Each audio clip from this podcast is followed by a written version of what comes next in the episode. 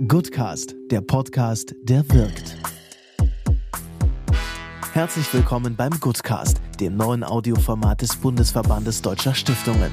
Für alle Optimistinnen und Optimisten, die sich mit uns auf die Zukunft freuen. Wir sprechen mit Expertinnen und Experten aus Wirtschaft, Politik, Gesellschaft und Medien über ihre Ideen zur Zukunft des Gebens. Vier Themen verteilt auf vier Staffeln mit jeweils drei Folgen. Jetzt Next Philanthropy, die Zukunft des Stiftens mit Julius Bertram und Dr. Mario Schulz. Die achte Folge des Goodcast ist eine Premiere. Zum ersten Mal sprachen wir mit zwei Gästen. Nach 40 Jahren in den USA kam der erfolgreiche Manager, Unternehmer und Wagniskapitalgeber Hans Schöpflin in seiner Heimatstadt Lörrach zurück. Von der amerikanischen Philanthropie beeinflusst, gründete er dort 2001 die Schöpflin-Stiftung.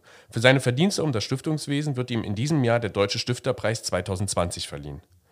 Dr. Felicitas von Peter gründete die Plattform Active Philanthropy und wurde von Hans Schöpflin zur Beirätin der Schöpflin-Stiftung ernannt. Mit beiden unterhielten wir uns über die Herausforderungen durch den Klimawandel, die Zukunft des Stiftens und die Unterschiede zwischen deutscher und amerikanischer Philanthropie. Ich würde ganz gerne damit anfangen, dass Sie sich vielleicht gegenseitig vorstellen. Ja, Frau von Peter, was soll ich sagen? Wenn ich an Sie denke, dann denke ich an einen Menschen, an eine Person, die weiß, wie sie durch Türen kommt. Das heißt, Sie sind für mich die perfekte Netzwerkerin. Wenn ich an Sie denke und wir kennen uns jetzt acht Jahre, dann denke ich vor allen Dingen an jemanden, der jeden Tag aufs neue Risiken nimmt, aber auch an jemanden, der sich beständig hinterfragt und auch hinterfragen lässt. Das ist im Stiftungssektor ungewöhnlich. Vielleicht gehen wir direkt rein. Was, was ist das, was Sie tun? Womit sind Sie den ganzen Tag beschäftigt? Anregen, würde sagen, der Begriffe sind fordern und fördern. Wir sind gerade damit beschäftigt, äh, uns neu auszurichten. Und zwar in Richtung Klima, nicht als Thema, sondern zu überlegen, wie der Wandel des Klimas alle die Felder, die wir in Stiftungen und auch als Spender bearbeiten, beeinflussen wird. Und es gibt eigentlich kein Gebiet, wo der Klimawandel nicht Einfluss nehmen wird. Und uns da neu auszurichten, da eine neue Strategie zu entwickeln, das machen wir gerade. Ja, Frau Peter, da haben Sie ja auch gleich das richtige Stichwort für Herrn Schöpflin gegeben. Herr Schöpflin, mit Blick auf die Welt, was überwiegt bei Ihnen? Der Trumpsche Optimismus oder der Kretasche Pessimismus? Da würde ich sagen, weder noch.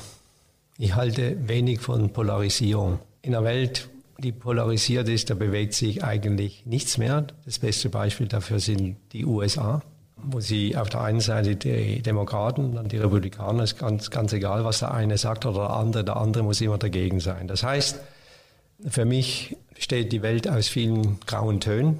Ich glaube eben nicht an Schwarz-Weiß-Malerei, sondern mich interessiert eher ein Ansatz, wo ich mich frage, ist das Glas halb voll oder ist das Glas halb leer? Persönlich bin ich auf der Seite derer, die sagen, das Glas sollte eigentlich als halb voll betrachtet werden. Deswegen meine Grundeinstellung eher eben auf der positiven Seite, ja, nicht blinder Optimismus. Frau von Peter, Sie haben es eben schon gesagt, dass Ihre Firma Active Philanthropy ähm, probiert sich auf den Klimawandel zu konzentrieren. Ich würde das direkt aufgreifen, was Herr Schöpflin eben gesagt hat. Ist das Glas halb voll oder ist es halb leer?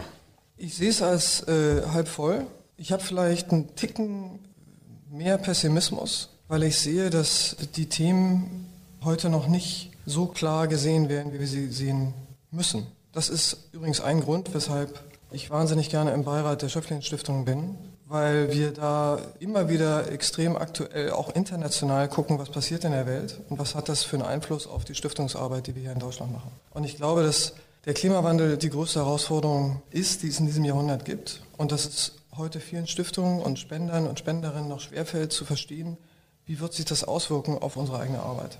Und da die Brücke zu schlagen und dazu helfen zu verstehen, wie müssen wir unsere Förderportfolios anpassen und wie müssen wir diesen Herausforderungen, denen wir uns durch diese rapide Veränderung des Planeten entgegensehen, wie müssen wir uns denen stellen. Das ist eben das, was wir bei Active jetzt in den nächsten Monaten aufbauen. Können Sie sagen, wen Sie als Partner mit an Bord haben? Ja, wir haben eine große englische Stiftung mit an Bord. Die Children's Investment Fund Foundation ist eine der größten Klimastiftungen weltweit. Die haben zuerst sehr viel Geld in den Bereich Kinder und Jugend gesteckt, Kinder-Jugend-Armut international. Und dann hat der Stifter realisiert, dass der Klimawandel die Lebenswelt von Kindern und Jugendlichen so rapide verändern wird, dass er sich auch um den Klimawandel angefangen hat zu kümmern. Und die geben im Moment 100 Millionen pro Jahr aus.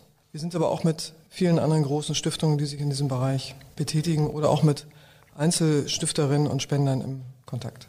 Auch die Schöpflin-Stiftung hat ja eine Nachhaltigkeitspolitik und kümmert sich um dieses Thema. Weil das, das ist ein großes Thema, wo wir, glaube ich, auch sehr viele Berührungspunkte haben, weil es natürlich auch eine essentielle Bedrohung der Demokratie ist, so wie wir sie im Moment sehen. Und das ist eben auch ein großes Thema der Schöpflin-Stiftung. Da sind wir auch schon beim Thema bei der Jugend. Herr Schöpflin, US-Finanzminister Steven Mnuchin hat letzte Woche in Davos Greta Thunberg belehrt.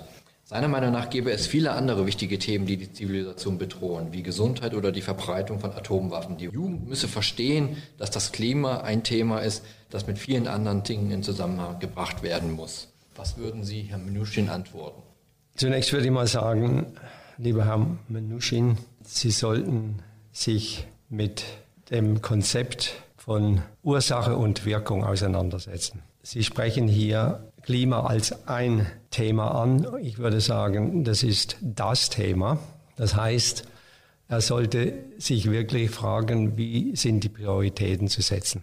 Wenn man eben über das Klima sich an das Thema Demokratie heranpirscht, was wir im Augenblick machen. Wir haben in der Stiftung nicht unmittelbar einen Programmbereich Klima, sondern wir sind sehr mit der Frage der Demokratie, wo geht die Demokratie hin, was passiert, beschäftigt. Ich glaube, dass das wirklich diese zwei, das sind ein Paar von Begriffen Klima und Demokratie, die gehören zusammen. Denn äh, wenn Sie in einer Zivilgesellschaft leben wollen, was ja Voraussetzung ist für eine, eine Demokratie, kann es eben nicht sein, dass sie über besondere Partikularinteressen, sei es Großindustrie, Lobbyismus und so weiter, Äh, nur als Beispiel, wenn Sie nehmen äh, die Automobilindustrie oder die, die Landwirtschaft mit ihren Subventionen oder fossile Energie in den fossilen Energiesektor, äh, das hat ja wenig mehr mit Demokratie zu tun, sondern das sind einfach, das ist eine Art von Diktatur des Geldes. Ja. Auf diese Art würde ich ihm antworten, dass er eben erstmal schaut, wo liegt der Hund begraben? Wo muss man ansetzen? Nicht an einzelnen Problemen arbeiten, sondern wirklich eben an der eigentlichen Ursache des Problems.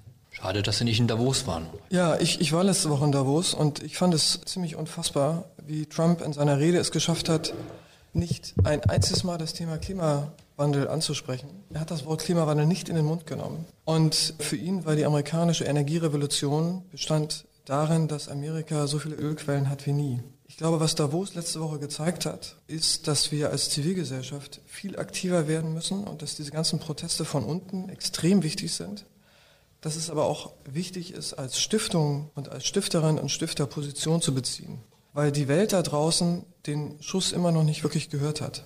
Und deshalb finde ich es so elementar, dass Stiftungen sich dieses Themas, egal aus welcher Blickrichtung, annehmen, weil es wirklich eine essentielle Bedrohung der Demokratie, wie wir sie kennen, derzeit ist. Was wäre denn dann der explizite Auftrag von Stiftungen, wenn sie sich diesem Problem annehmen? Der explizite Auftrag wäre, sich anzugucken, was machen wir an Programmen und wie wird sich die Welt unter dem Einfluss des Klimawandels in den nächsten 10, 15, 20 Jahren verändern? Ganz konkret. Wo gibt es Wasserknappheit? Wo gibt es Bedrohungen von sozialer Gerechtigkeit? Wenn man zum Beispiel das Thema Frauenförderung sich nimmt, dann ist es ein Thema, was durch den Klimawandel extrem akzentuiert werden wird, weil es große Migrationsbewegungen geben wird. Das gibt wiederum Druck auf äh, Frauen, Jugend, Kinder, wenn man sich um das Thema Armut kümmert, ist das ein Thema, das durch den Klimawandel sehr bedroht werden wird oder sehr akzentuiert werden wird. Das heißt, einfach die Frage, wie wird sich die Welt unter Einfluss des Klimawandels bei 2 Grad, 3 Grad, 4 Grad verändern und was heißt das für unsere Portfolios als Stifter? Das fängt gerade erst an.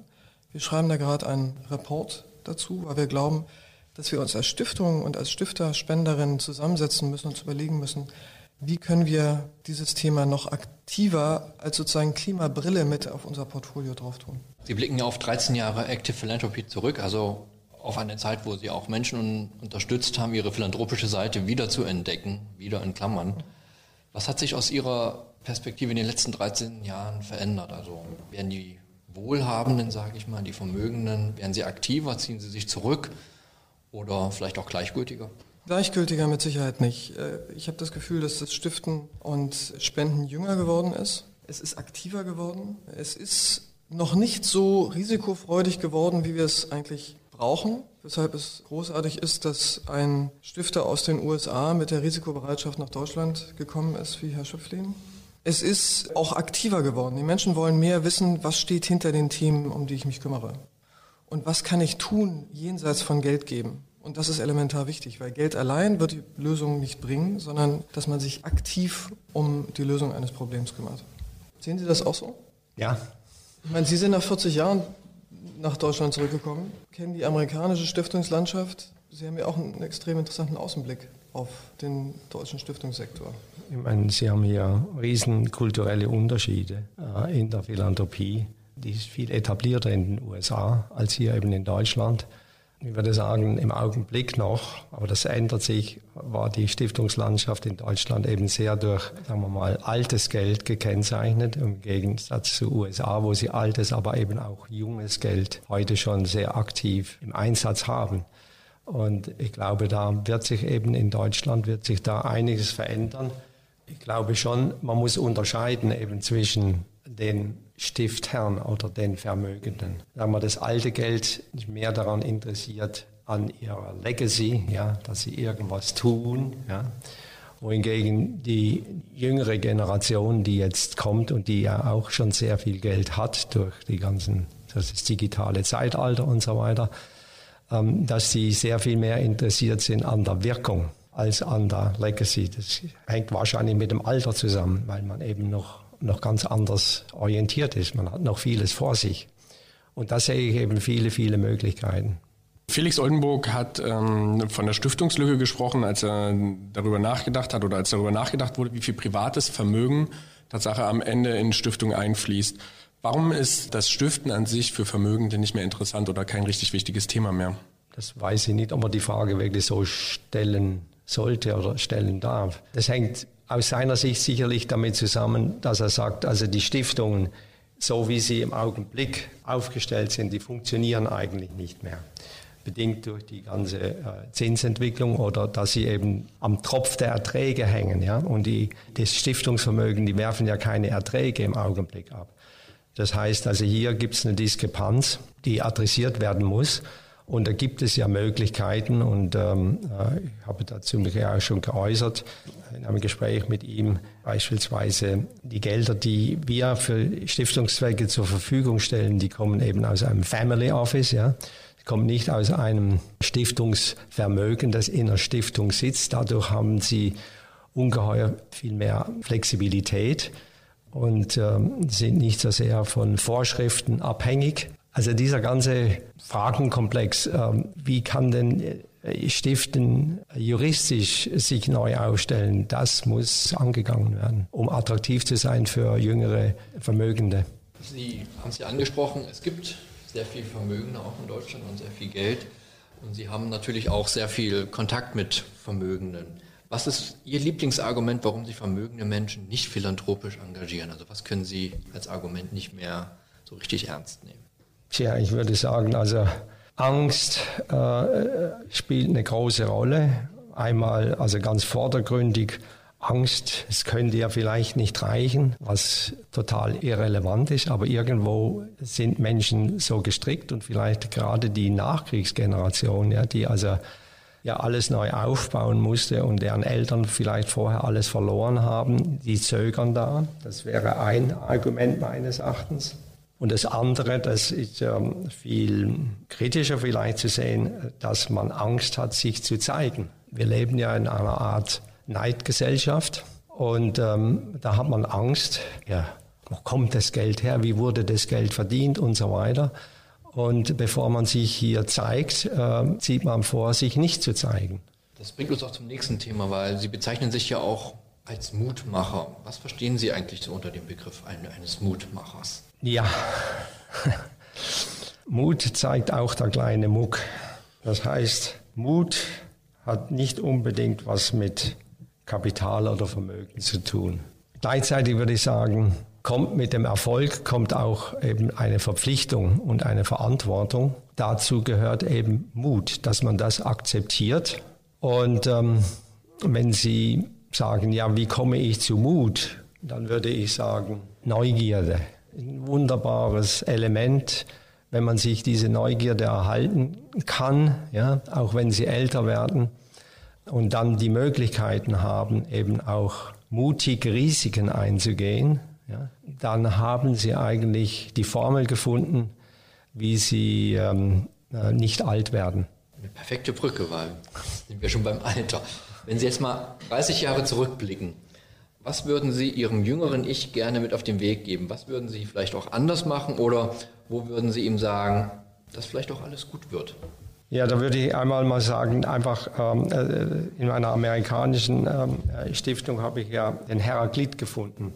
Die Erkenntnis, er sagt ja, all things flow, all things change. Das ist ein griechischer Philosoph.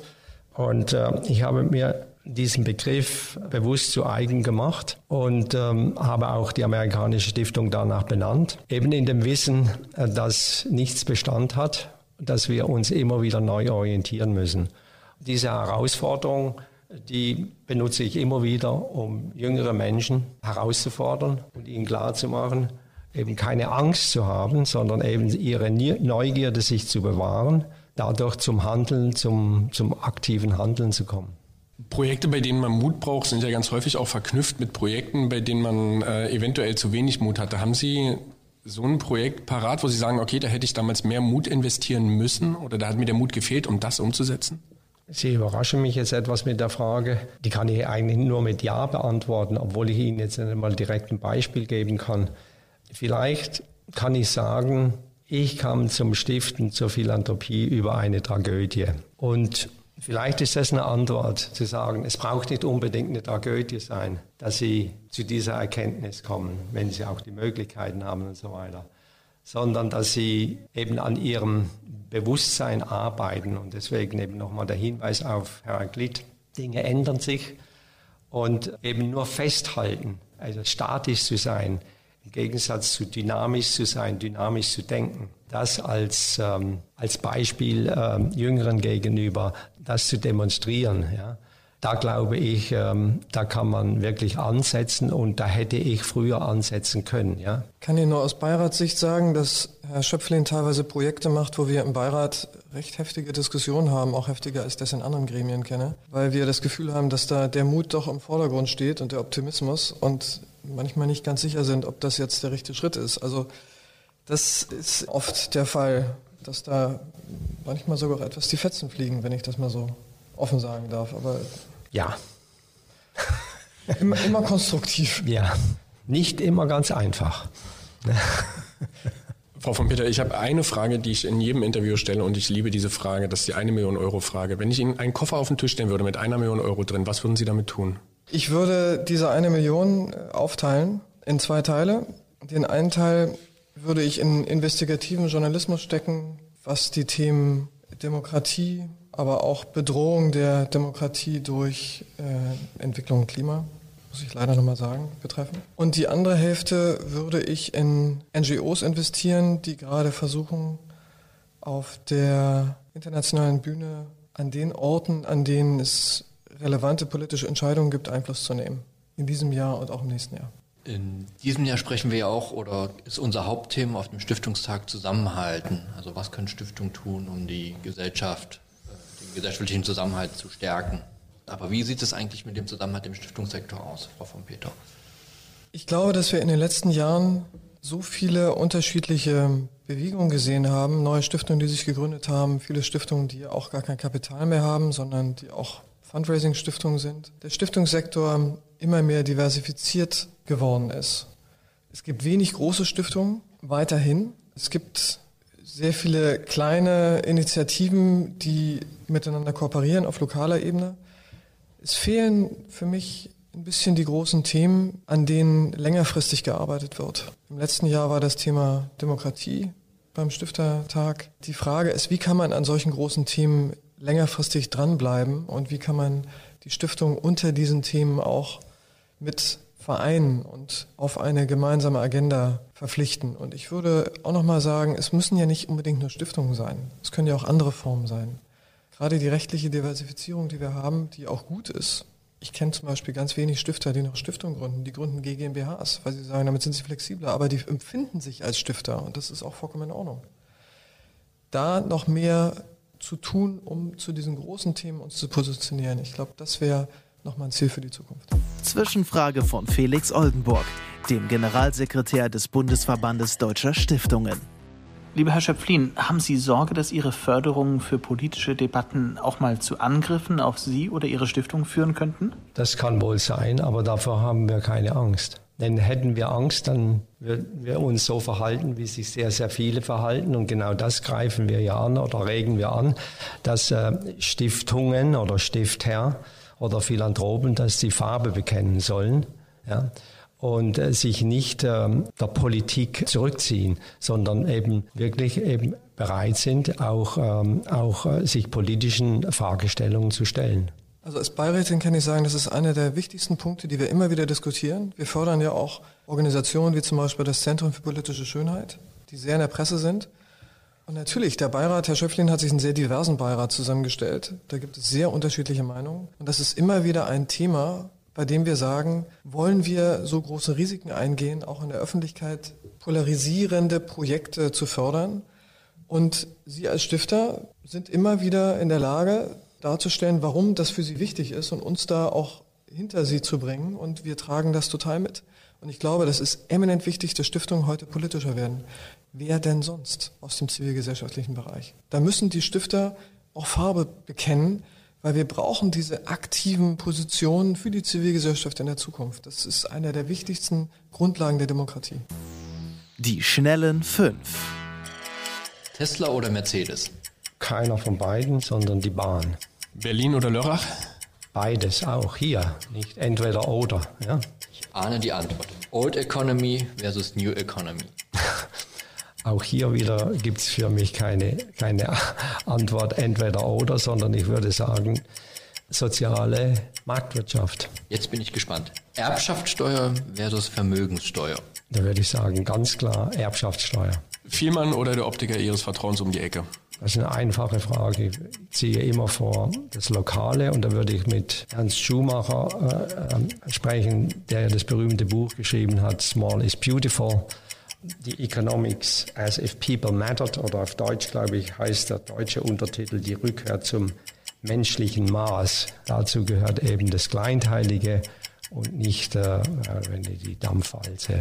Herr Schöpflin, Sie sind Stifterpreisträger 2020. Was bedeutet für Sie diese Auszeichnung und welches Signal soll oder kann von dieser Auszeichnung ausgehen? Ich bin natürlich außerordentlich geehrt, wirklich freue mich außerordentlich darüber, dass in so kurzer Zeit, ich bin ja seit 2013, 14 nach 40 Jahren USA wieder in Deutschland gelandet, äh, mit dem Ziel, nicht nur das operative Stiften, das wir davor gepflegt haben, eben auch auf die Förderstiftung, also in, in Fördermaßnahmen auszudehnen. Und offensichtlich ähm, sind wir da angekommen und ich habe immer von vornherein gesagt, mein Ziel, mein persönlicher Wunsch ist eben, die Schöpflin Stiftung zu einem Markenzeichen zu machen, ja, dass das also nicht nur lokal, sondern das eben über das Lokale hinaus ausstrahlt. Und das scheint eben gelungen zu sein, äh, wahrscheinlich äh, eben über meine Bereitschaft und dass das eben auch gesehen wurde, Risiken einzugehen. Wir sind eben, wir haben ja Fördermaßnahmen, sind wir eingegangen, wo jeder zunächst einmal sagte, also die spinnen ja oder der spinnt.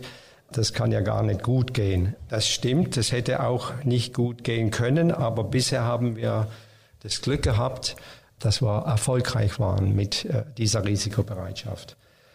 Das ist also ein Aspekt, wenn ich nach vorne denke, was ich hoffe, äh, dass durch dieses Beispiel eben weitergegeben wird an andere, die sich überlegen zu stiften, ist das Konzept, dass wenn man Erfolg hat, die Mittel dafür hat, dass man eben realisiert, dass man eben nicht nur nimmt, nicht nur das Nehmen im Vordergrund steht, sondern wenn man auch nimmt, das Geben im Vordergrund steht. Das heißt also diese Verpflichtung und diese Verantwortung, die mit dem Erfolg kommen, dass man die akzeptiert und ähm, sich in diesem Zusammenhang diese Sinnfrage stellt, wozu eigentlich? Was kann ich tun? Ja?